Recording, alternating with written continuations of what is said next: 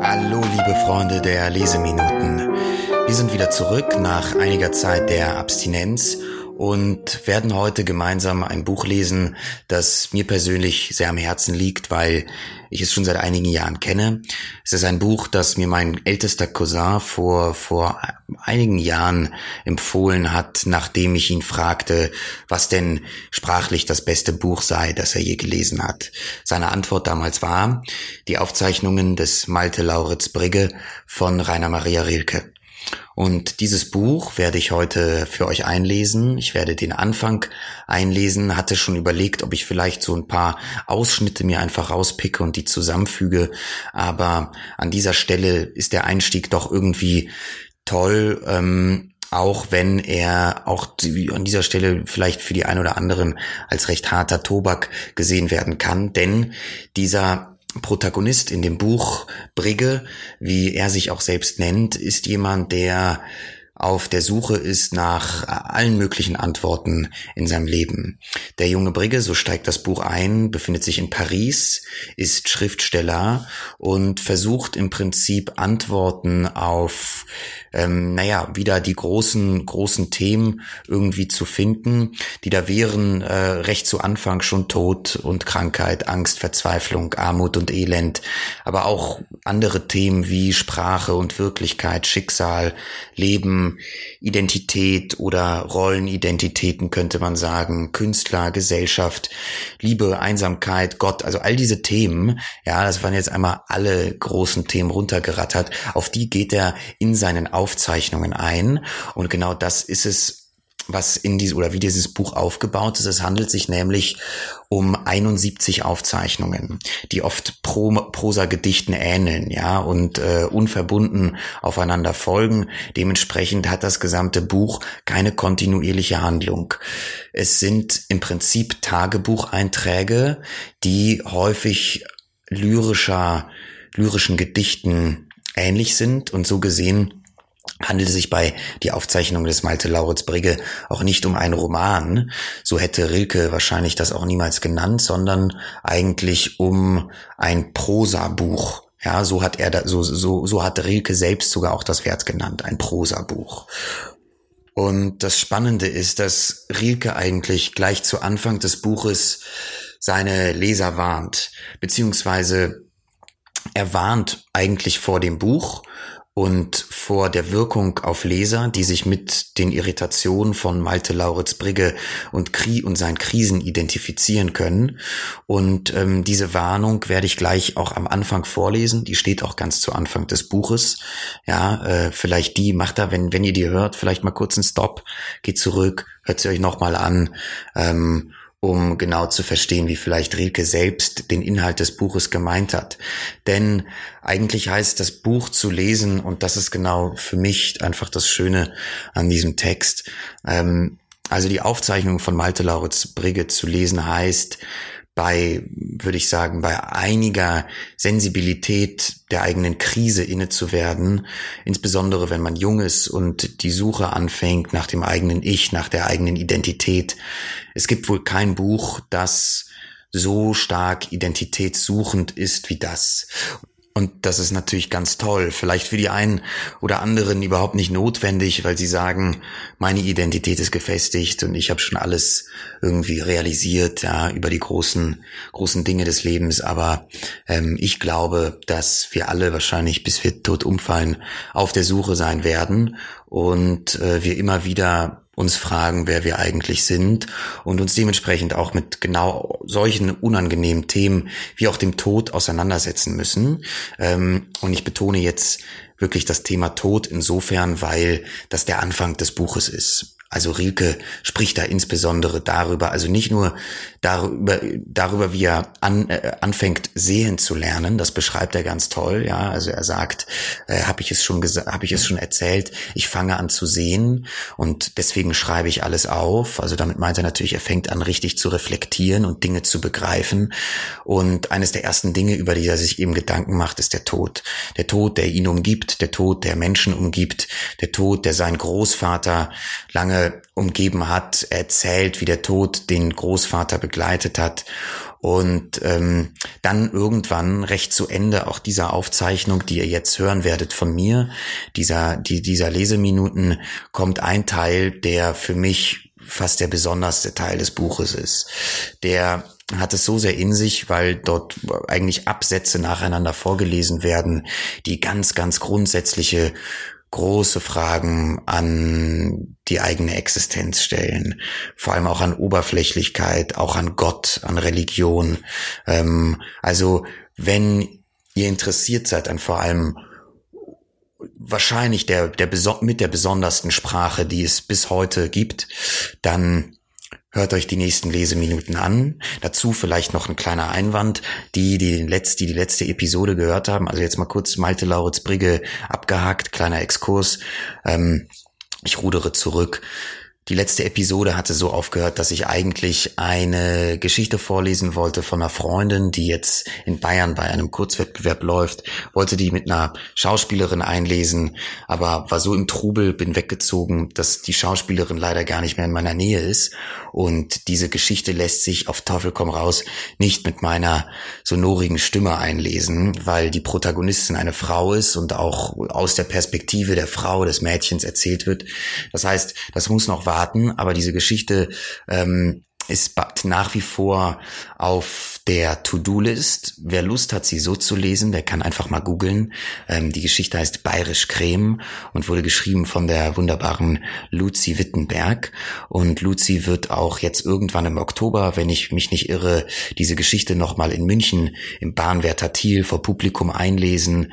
Und äh, wir drücken fest die Daumen, dass der Zuspruch groß ist und der Applaus noch größer und ähm, dass sie vor allem einfach viel Zuspruch für ihre schöne Geschichte bekommen wird. Also das dazu.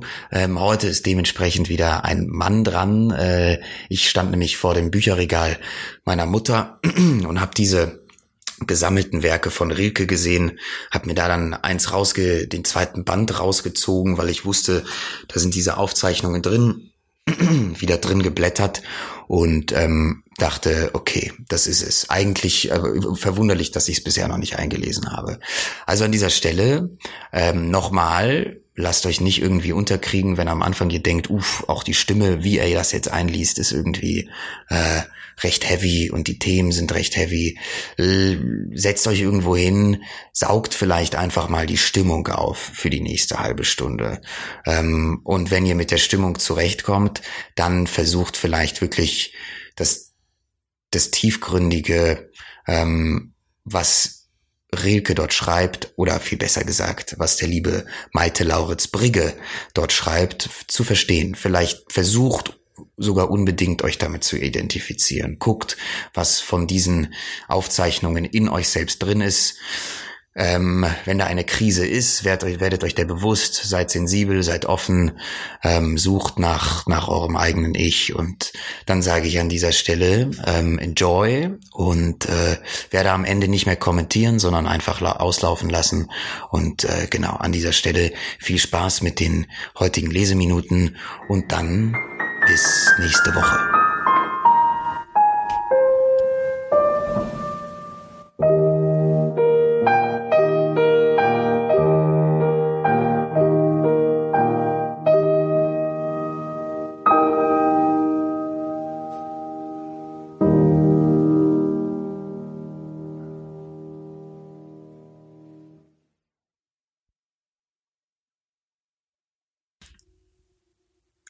Ich sehe seit einer Weile ein, dass ich Menschen, die in der Entwicklung ihres Wesens zart und suchend sind, streng davor warnen muss, in den Aufzeichnungen Analogien für das zu finden, was sie durchmachen. Wer der Verlockung nachgibt und diesem Buch parallel geht, muss notwendig abwärts kommen. Erfreulich wird es wesentlich nur denen werden, die es gewissermaßen gegen den Strom zu lesen unternehmen. Diese Aufzeichnungen, indem sie ein Maß an sehr angewachsene Leiden legen, deuten an, bis zu welcher Höhe die Seligkeit steigen könnte, die mit der Fülle dieser selben Kräfte zu leisten wäre. Rainer Maria Rilke aus den Briefen vom Februar 1912 2. September Rue Toilier So, also hierher kommen die Leute, um zu leben. Ich würde eher meinen, es stürbe sich hier. Ich bin ausgewesen. Ich habe gesehen Hospitaler. Ich habe einen Menschen gesehen, welcher schwankte und umsank. Die Leute versammelten sich um ihn, und das ersparte mir den Rest. Ich habe eine schwangere Frau gesehen. Sie schob sich schwer an einer hohen, warmen Mauer entlang, nach der sie manchmal tastete, wie um sich zu überzeugen, ob sie noch da sei. Ja, sie war noch da. Dahinter? Ich suchte auf meinem Plan. Maison de Accouchement. Gut. Man wird sie entbinden. Man kann das. Weiter. Rue Saint-Jacques, ein großes Gebäude mit einer Kuppel. Der Plan gab an Val de Grasse, Hospital Militaire. Das brauchte ich eigentlich nicht zu wissen, aber es schadet nicht. Die Gasse begann von allen Seiten zu riechen. Es roch, so viel sich unterscheiden ließ, nach Jodoform, nach dem Fett von Pommes frites, nach Angst. Alle Städte riechen im Sommer. Dann habe ich ein eigentümlich starblindes Haus gesehen. Es war im Plan nicht zu finden, aber über der Tür stand noch ziemlich leserlich Asyl de Nuit. Neben dem Eingang waren die Preise. Ich habe sie gelesen.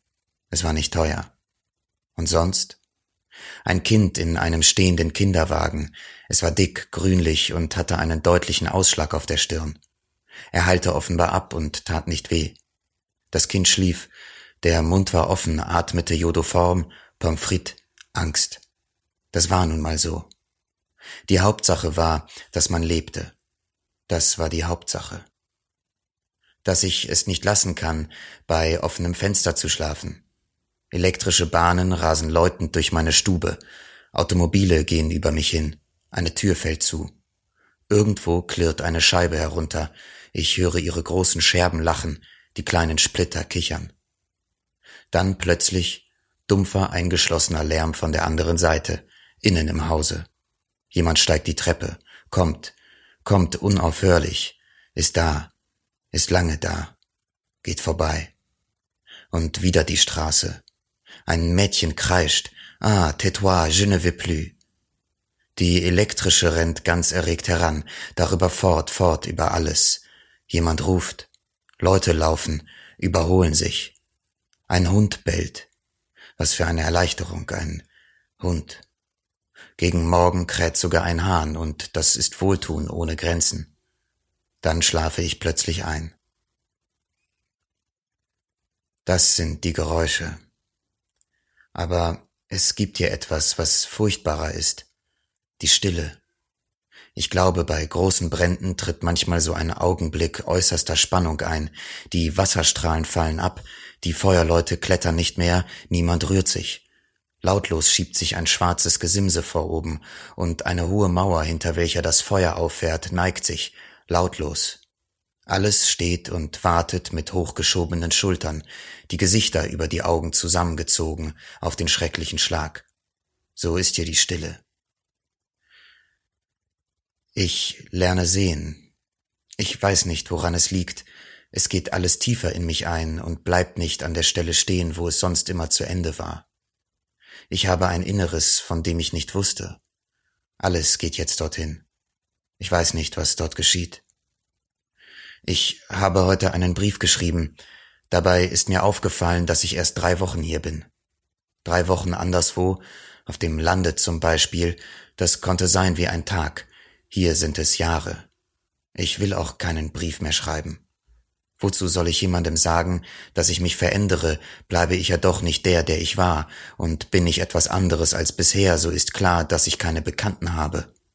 Und an fremde Leute, an Leute, die ich nicht kenne, kann ich unmöglich schreiben. Habe ich es schon gesagt? Ich lerne sehen.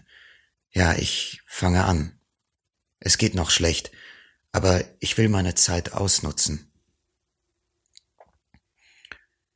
Dass es mir zum Beispiel niemals zum Bewusstsein gekommen ist, wie viel Gesichter es gibt. Es gibt eine Menge Menschen, aber noch viel mehr Gesichter, denn jeder hat mehrere. Da sind Leute, die tragen ein Gesicht jahrelang. Natürlich nutzt es sich ab, es wird schmutzig, es bricht in den Falten, es weitet sich aus wie Handschuhe, die man auf der Reise getragen hat. Das sind sparsame, einfache Leute. Sie wechseln es nicht, sie lassen es nicht einmal reinigen. Es sei gut genug, behaupten sie, und wer kann ihnen das Gegenteil nachweisen? Nun fragt es sich freilich, da sie mehrere Gesichter haben, was tun sie mit den anderen?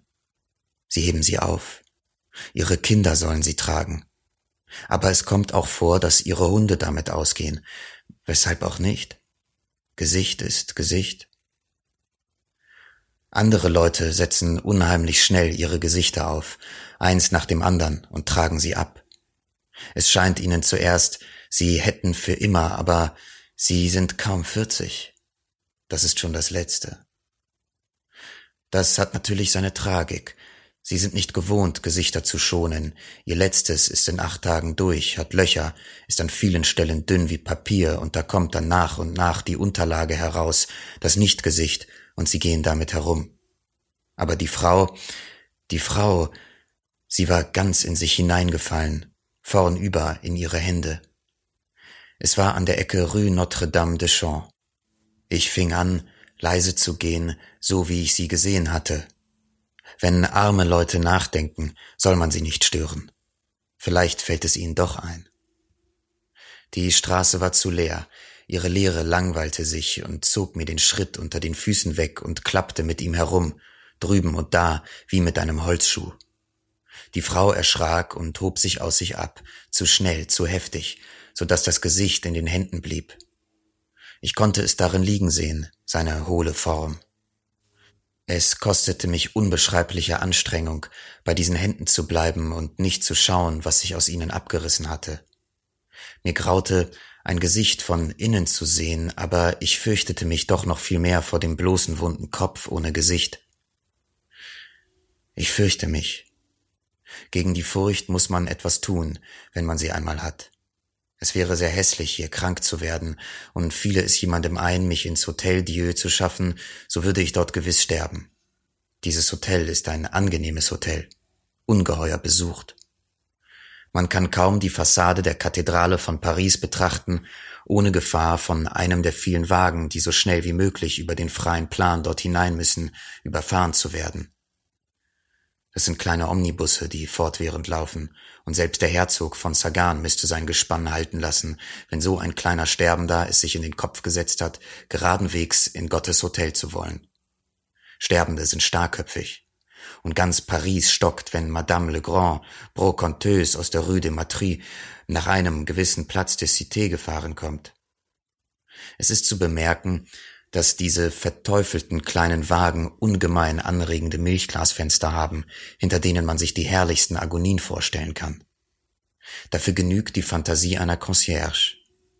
Hat man noch mehr Einbildungskraft und schlägt sie nach anderen Richtungen hin, so sind die Vermutungen geradezu unbegrenzt.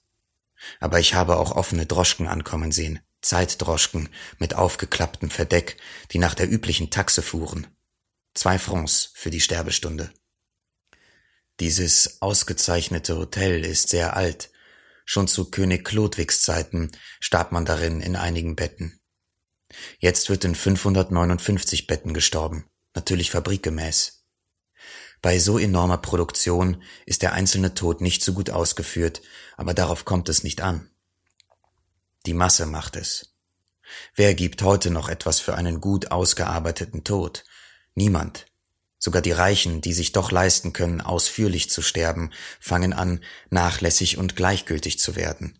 Der Wunsch, einen eigenen Tod zu haben, wird immer seltener. Eine Weile noch, und es wird ebenso selten sein wie ein eigenes Leben. Gott, das ist alles da. Man kommt, man findet ein Leben fertig, man hat es nur anzuziehen. Man will gehen oder man ist dazu gezwungen. Nun, keine Anstrengung. Voilà, votre mort, Monsieur. Man stirbt, wie es gerade kommt. Man stirbt den Tod, der zu der Krankheit gehört, die man hat, denn seit man alle Krankheiten kennt, weiß man auch, dass die verschiedenen letalen Abschlüsse zu den Krankheiten gehören und nicht zu den Menschen. Und der Kranke hat sozusagen nichts zu tun.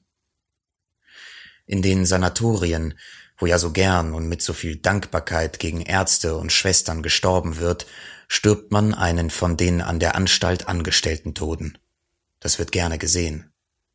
Wenn man aber zu Hause stirbt, ist es natürlich jenen höflichen Tod der guten Kreise zu wählen, mit dem gleichsam das Begräbnis erster Klasse schon anfängt und die ganze Folge seiner wunderschönen Gebräuche. Da stehen dann die Armen vor so einem Haus und sehen sich satt. Ihr Tod ist natürlich banal, ohne alle Umstände. Sie sind froh, wenn sie einen finden, der ungefähr passt. Zu weit darf er sein, man wächst immer noch ein bisschen. Nur wenn er nicht zugeht über der Brust oder wirkt, dann hat es seine Not. Wenn ich nach Hause denke, wo nun niemand mehr ist, dann glaube ich, das muss früher anders gewesen sein.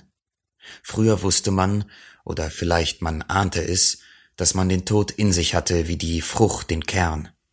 Die Kinder hatten einen kleinen in sich und die Erwachsenen einen großen. Die Frauen hatten ihn im Schoß und die Männer in der Brust. Den hatte man und das gab einem eine eigentümliche Würde und einen stillen Stolz meinem Großvater noch, dem alten Kammerherrn Brigge, sah man es an, dass er einen Tod in sich trug. Und was war das für einer? Zwei Monate lang und so laut, dass man ihn hörte, bis aufs Vorwerk hinaus. Das alte, lange Herrenhaus war zu klein für diesen Tod. Es schien, als müsste man Flügel anbauen, denn der Körper des Kammerherrn wurde immer größer, und er wollte fortwährend aus einem Raum in den anderen getragen sein und geriet in fürchterlichen Zorn, wenn der Tag noch nicht zu Ende war, und es gab kein Zimmer mehr, in dem er nicht schon gelegen hatte. Dann ging es mit dem ganzen Zuge von Dienern, Jungfrauen und Hunden, die er immer um sich hatte, die Treppe hinauf und, unter Vorantritt des Haushofmeisters, in seiner hochseligen Mutter Sterbezimmer, das ganz in dem Zustande, in dem sie es vor 23 Jahren verlassen hatte, erhalten worden war und das sonst nie jemand betreten durfte. Jetzt brach die ganze Meute dort ein. Die Vorhänge wurden zurückgezogen und das robuste Licht eines Sommernachmittags untersuchte alle die scheuen, erschrockenen Gegenstände und drehte sich ungeschickt um in den aufgerissenen Spiegeln. Und die Leute machten es ebenso. Es gab da Zofen, die vor Neugierde nicht wussten, wo ihre Hände sich gerade aufhielten, junge Bediente, die alles anglotzten und ältere Dienstleute, die herumgingen und sich zu erinnern suchten, was man ihnen von diesen verschlossenen Zimmern, in dem sie sich nun glücklich befanden, alles erzählt hatte. Vor allem aber schien den Hunden der Aufenthalt in einem Raum, wo alle Dinge rochen, ungemein anregend. Die großen, schmalen russischen Windhunde liefen beschäftigt hinter den Lehnstühlen hin und her, durchquerten in langem Tanzschritt mit wiegender Bewegung das Gemach, hoben sich wie Wappenhunde auf und schauten, die schmalen Pfoten auf das weißgoldene Fensterbrett gestützt, mit spitzem, gespanntem Gesicht und zurückgezogener Stirn nach rechts und links in den Hof. Kleine, handschuhgelbe Dachshunde saßen, mit Gesichtern, als wäre alles in der Ordnung, in dem breiten, seidenen Polstersessel am Fenster, und ein stichelhaariger, mürrisch aussehender Hühnerhund rieb seinen Rücken an der Kante eines goldbeinigen Tisches, auf dessen gemalter Platte die Säfristassen zitterten. Ja, es war für diese geistesabwesenden, verschlafenen Dinge eine schreckliche Zeit. Es passierte, dass aus Büchern, die irgendeine hastige Hand ungeschickt geöffnet hatte, Rosenblätter heraustaumelten, die zertreten wurden. Kleine, schwächliche Gegenstände wurden ergriffen und, nachdem sie sofort zerbrochen waren, schnell wieder hingelegt, manches verbogener auch unter Vorhänge gesteckt oder gar hinter das goldene Netz des Kamingitters geworfen. Und von Zeit zu Zeit fiel etwas, viel verhüllt auf Teppich, fiel hell auf das harte Parkett, aber es zerschlug da und dort, zersprang scharf oder brach fast lautlos auf dem, denn Dinge, verwöhnt wie sie waren, vertrugen keinerlei Fall. Und wäre es jemandem eingefallen zu fragen, was die Ursache von alledem sei, was über dieses ängstlich gehütete Zimmer alles Untergangsfülle herabgerufen habe, so hätte es nur eine Antwort gegeben. Der Tod. Der Tod des Kammerherrn Christoph Detlef Brigge auf Ulsgaard. Denn dieser lag groß, über seine dunkelblaue Uniform hinausquellend, mitten auf dem Fußboden und rührte sich nicht. In seinem großen, fremden, niemandem mehr bekannten Gesicht waren die Augen zugefallen. Er sah nicht, was geschah. Man hatte zuerst versucht, ihn auf das Bett zu legen, aber er hatte sich dagegen gewehrt, denn er hasste Betten seit jenen ersten Nächten, in denen seine Krankheit gewachsen war. Auch hatte sich das Bett da oben als zu klein erwiesen, und da war nichts anderes übrig geblieben, als ihn so auf den Teppich zu legen. Denn hinunter hatte er nicht gewollt. Da lag er nun, und man konnte denken, dass er gestorben sei. Die Hunde hatten sich, da es langsam zu dämmern begann, einer nach dem anderen durch die Türspalte gezogen, nur der Harthaarige mit dem mürrischen Gesicht saß bei seinem Herrn, und eine von seinen breiten, zottigen Vorderpfoten lag auf Christoph Detlefs großer, grauer Hand. Auch von der Dienerschaft standen jetzt die meisten draußen in dem weißen Gang, der heller war als das Zimmer. Die aber, welche noch drinnen geblieben waren, sahen manchmal heimlich nach dem großen, dunkelnden Haufen in der Mitte, und sie wünschten, dass das nichts mehr wäre als ein großer Anzug über einem verdorbenen Ding. Aber es war noch etwas. Es war eine Stimme, die Stimme, die noch vor sieben Wochen niemand gekannt hatte. Denn es war nicht die Stimme des Kammerherrn. Nicht Christoph Detlef war es, welchem diese Stimme gehörte, es war Christoph Detlefs Tod. Christoph Detlefs Tod lebte nun schon seit vielen, vielen Tagen auf Ulsgaard und redete mit allen und verlangte. Verlangte, getragen zu werden, verlangte das blaue Zimmer, verlangte den kleinen Salon, verlangte den Saal, verlangte die Hunde, verlangte, dass man lache, spreche, spiele und still sei und alles zugleich. Verlangte Freunde zu sehen, Frauen und Verstorbene und verlangte selber zu sterben. Verlangte verlangte und schrie. Denn wenn die Nacht gekommen war und die von den übermüden Dienstleuten, welche nicht Wache hatten, einzuschlafen versuchten, dann schrie Christoph Detlefs Tod, schrie und stöhnte, brüllte so lange und anhaltend, dass die Hunde, die zuerst mitheulten, verstummten und nicht wagten, sich hinzulegen und, auf ihren langen, schlanken, zitternden Beinen stehend, sich fürchteten und wenn sie es durch die weite silberne dänische Sommernacht im Dorfe hörten, dass er brüllte, so standen sie auf wie beim Gewitter, kleideten sich an und blieben ohne ein Wort um die Lampe sitzen, bis es vorüber war. Und die Frauen, welche nahe vor dem Niederkommen waren, wurden in die entlegensten Stuben gelegt und in die dichtesten Bettverschläge, aber sie hörten es. Sie hörten es, als ob es in ihrem eigenen Leibe wäre, und sie flehten, auch aufstehen zu dürfen, und kamen, weiß und weit, und setzten sich zu den anderen mit ihren verwischten Gesichtern.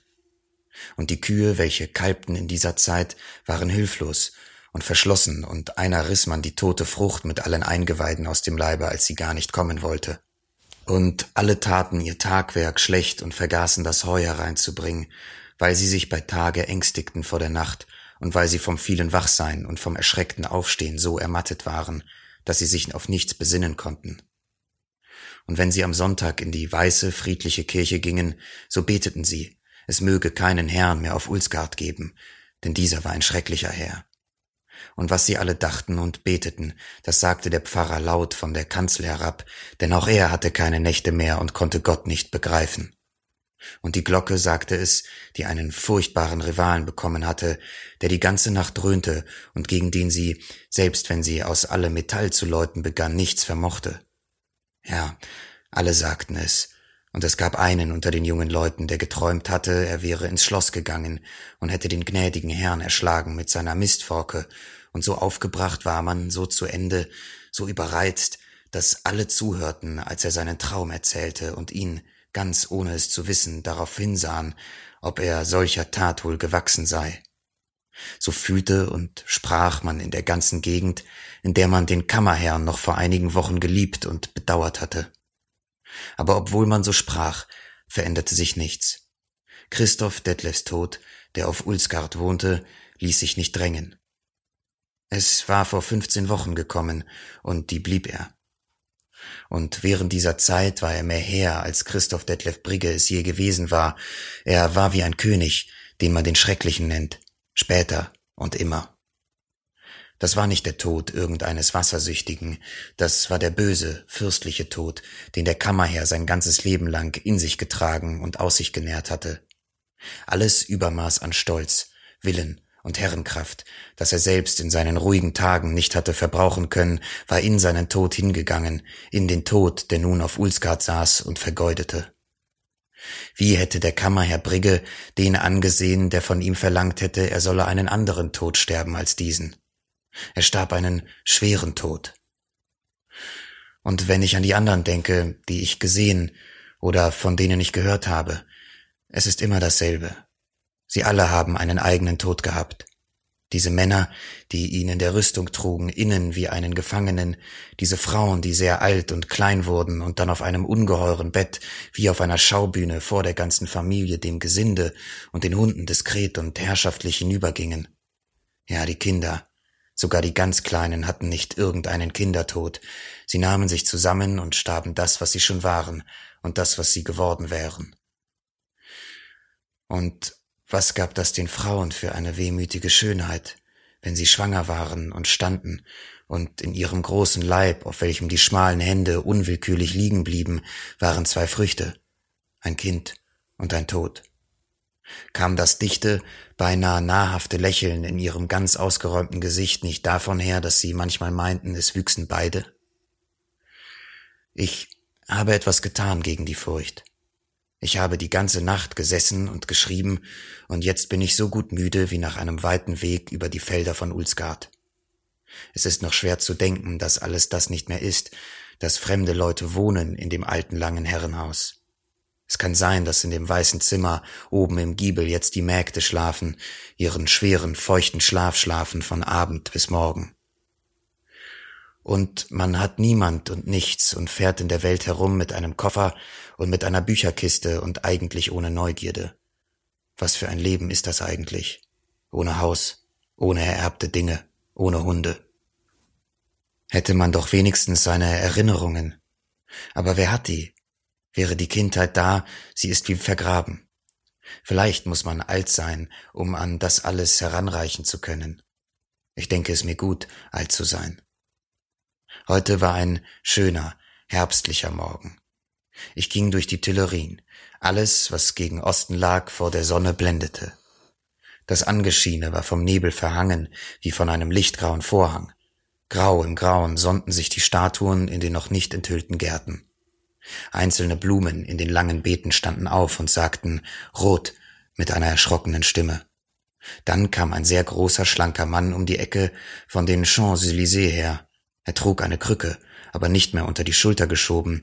Er hielt sie vor sich her, leicht, und von Zeit zu Zeit stellte er sie fest und laut auf wie einen Heroldstab. Er konnte ein Lächeln der Freude nicht unterdrücken und lächelte an allem vorbei, der Sonne, den Bäumen zu. Sein Schritt war schüchtern wie der eines Kindes, aber ungewöhnlich leicht, voll von Erinnerung an früheres Gehen. Was so ein kleiner Mond alles vermag. Da sind Tage, wo alles um einen Licht ist, leicht, kaum angegeben in der hellen Luft und doch deutlich. Das nächste schon hat Töne der Ferne, ist weggenommen und nur gezeigt, nicht hergereicht. Und was Beziehung zu Weite hat, der Fluss, die Brücken, die langen Straßen und die Plätze, die sich verschwenden, das hat diese Weite eingenommen hinter sich, ist auf ihr gemalt wie auf Seide. Es ist nicht zu sagen, was dann ein lichtgrüner Wagen sein kann auf dem Pont Neuf oder irgendein Rot, das nicht zu halten ist, oder auch nur ein Plakat an der Feuermauer einer perlgrauen Häusergruppe.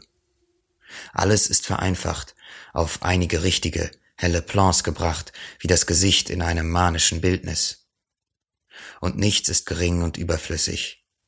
Die Bukinisten am Kai tun ihre Kästen auf, und das frische oder vernutzte Gelb der Bücher, das violette Braun der Bände, das größere Grün einer Mappe.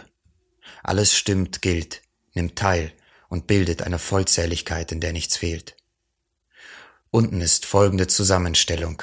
Ein kleiner Handwagen von einer Frau geschoben, vorn darauf ein Leierkasten, der Länge nach dahinter quer ein Kinderkorb, in dem ein ganz kleines auf festen Beinen steht, vergnügt in seiner Haube und sich nicht mag setzen lassen.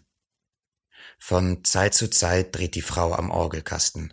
Das ganz Kleine stellt sich dann sofort stampfend in seinem Korbe wieder auf, und ein kleines Mädchen in einem grünen Sonntagskleid tanzt und schlägt Tambourin zu den Fenstern hinauf. Ich glaube, ich müsste anfangen, etwas zu arbeiten, jetzt, da ich sehen lerne. Ich bin 28 und es ist so gut wie nichts geschehen. Wiederholen wir. Ich habe eine Studie über Carpaccio geschrieben, die schlecht ist. Ein Drama, das Ehe heißt und etwas Falsches mit zweideutigen Mitteln beweisen will, und Verse. Ach, aber mit Versen ist so wenig getan, wenn man sie früh schreibt.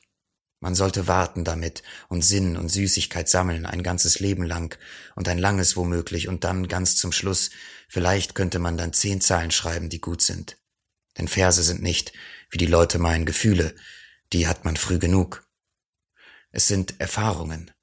Um eines Verses willen muss man viele Städte sehen, Menschen und Dinge, man muss die Tiere kennen, man muss fühlen, wie die Vögel fliegen und die Gebärde wissen, mit welcher die kleinen Blumen sich auftun am Morgen. Man muss zurückdenken können an Wege in unbekannten Gegenden, an unerwarte Begegnungen und an Abschiede, die man lange kommen sah, an Kindheitstage, die noch unaufgeklärt sind, an die Eltern, die man kränken musste, wenn sie einem eine Freude brachten und man begriff sie nicht. Es war eine Freude für die anderen an Kinderkrankheiten, die so seltsam anheben mit so vielen tiefen und schweren Verwandlungen, an Tage in stillen, verhaltenen Stuben und an Morgen am Meer, an das Meer überhaupt, an Meere, an Reisenächte, die hoch dahinrauschten und mit allen Sternen flogen. Und es sind noch nicht genug, wenn man an alles, an all das denken darf. Man muss Erinnerungen haben an viele Liebesnächte, von denen keine der anderen glich, an Schreie von Kreisenden und an leichte, weiße, schlafende Wöchnerinnen, die sich schließen. Aber auch bei Sterbenden muss man gewesen sein, muss bei Toten gesessen haben, in der Stube mit dem offenen Fenster und den stoßweisen Geräuschen. Und es genügt noch nicht, dass man Erinnerungen hat. Man muss sie vergessen können, wenn es viele sind, und man muss die große Geduld haben zu warten, dass sie wiederkommen. Denn die Erinnerungen selbst es noch nicht. Erst wenn sie Blut werden in uns, Blick und Gebärde, namenlos und nicht mehr zu unterscheiden von uns selbst, erst dann kann es geschehen, dass in einer sehr seltenen Stunde das erste Wort eines Verses aufsteht in ihrer Mitte und aus ihnen ausgeht. Alle meine Verse aber sind anders entstanden, also sind es keine. Und als ich mein Drama schrieb, wie irrte ich da? War ich ein Nachahmer und Narr, dass ich eines Dritten bedurfte und von dem Schicksal zweier Menschen zu erzählen, die es einander schwer machten? Wie leicht ich in die Falle fiel. Und ich hätte doch wissen müssen, dass dieser Dritte, der durch alle Leben und Literaturen geht, dieses Gespenst eines Dritten, der nie gewesen ist, keine Bedeutung hat, dass man ihn leugnen muss. Er gehört zu den Vorwänden der Natur, welche immer bemüht ist, von ihren tiefsten Geheimnissen die Aufmerksamkeit der Menschen abzulenken. Er ist der Wandschirm, hinter dem ein Drama sich abspielt. Er ist der Lärm am Eingang zu der stimmlosen Stille eines wirklichen Konfliktes. Man möchte meinen, es wäre allen bisher zu schwer gewesen, von den Zweien zu reden, um die es sich handelt. Der Dritte, gerade weil er so unwirklich ist, ist das Leichte der Aufgabe, ihn konnten sie alle. Gleich am Anfang ihrer Dramen merkt man die Ungeduld zu dem Dritten kommen, sie könnten ihn kaum erwarten. So wie er da ist, ist alles gut. Aber wie langweilig, wenn er sich verspätet. Es kann rein nichts geschehen ohne ihn. Alles stockt, steht, wartet. Ja, und wie, wenn es bei diesem Stauen und Anstehen bliebe?